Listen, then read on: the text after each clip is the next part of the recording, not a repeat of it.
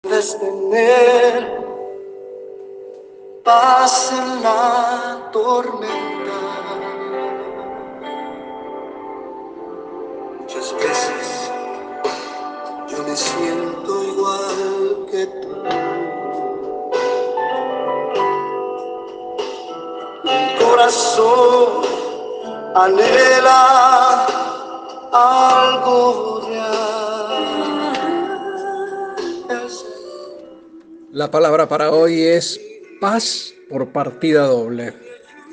La gente en el mundo busca paz y la busca dentro del sistema mundano y en la mayoría de los casos esa búsqueda es infructuosa, ya que el mundo no puede dar paz. Muy por el contrario, el devenir diario viene cargado de angustia, de ansiedad, de intranquilidad, congoja, de desazón, de preocupación y de tantas, tantas cosas más. Y con toda esta carga, ¿uno realmente puede creer en una paz por partida doble? Y ensayando una respuesta muy creíble, podemos afirmar que los cristianos tenemos esa doble paz. Con esto en mente, vayamos a lo que nos dice el apóstol Pablo en Romanos 5.1, que dice, justificados pues por la fe, tenemos paz para con Dios por medio de nuestro Señor Jesucristo. Y estará bueno poder desgranar un poco esta sentencia de paz. Y lo primero que debemos saber es que como cristianos somos justificados por fe. Tomemos el ejemplo del capítulo 15, versículo 6 del Génesis, donde nos dice que Abraham le creyó a Dios y le fue contado por justicia. Y esto mucho antes de que fuera dada la ley. Con lo cual vemos que Abraham fue justificado por fe él fue declarado aceptable a Dios. Abraham era amigo de Dios. Y está más que claro que él no se ganó la justificación. Esto le fue dado al comienzo de su relación con el Creador. Y esto sucedió cuando Abraham le creyó a Dios. Hermano, de esto se trata la fe. Con el ejemplo de Abraham apreciamos que cuando él creyó que Dios podía y haría lo que había prometido, fue declarado amigo de Dios y entró en una relación íntima con Dios que caracterizó por entero su vida. Y esto es ser justificado por fe. Nosotros recibimos esto sin ningún tipo de mérito de nuestra parte, sino solo por fe, por creer las promesas de Dios. Y esto de acuerdo a la obra de su Hijo en la cruz. Y sí, hermano, esta es la justificación. Y por supuesto que hay una forma en que nosotros podemos saber si realmente hemos creído en Dios y de este modo ser justificados. Y la misma es que tenemos paz con Dios, ya que creemos que nuestra relación con el Señor se basa en que sabemos que Él justifica a los impíos, de los cuales tú y yo, hermano, somos parte de ellos. Y es así que tendremos paz con Dios. Aleluya.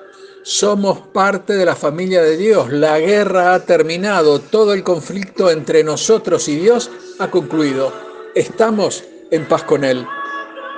Bien, hecha la introducción, estamos en condiciones de expresar que los cristianos experimentamos una paz doble en nuestra experiencia con Dios. Las escrituras nos prometen la paz de Dios cuando le entregamos nuestros problemas y nuestras peticiones, paz que guardará nuestros corazones y mentes conforme permanecemos en Cristo. Veamos lo que nos dice Filipenses 4, 6 y 7. Por nada estéis afanosos, si no sean conocidas vuestras peticiones delante de Dios en toda oración y ruego, con acción de gracias y la paz de Dios que sobrepasa todo entendimiento, guardará vuestros corazones y vuestros pensamientos en Cristo Jesús.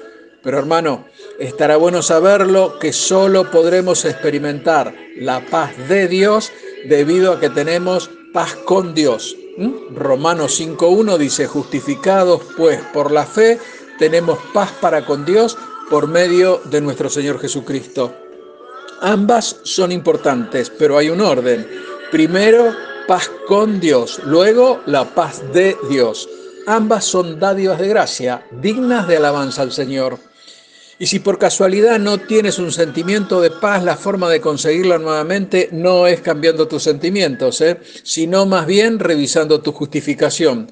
Por lo cual, hermano, si estás buscando la paz de Dios para tu vida, asegúrate de que primero tienes paz con Dios. Ambas son nuestras por fe en Cristo y su sacrificio. Dios te bendice. Amén.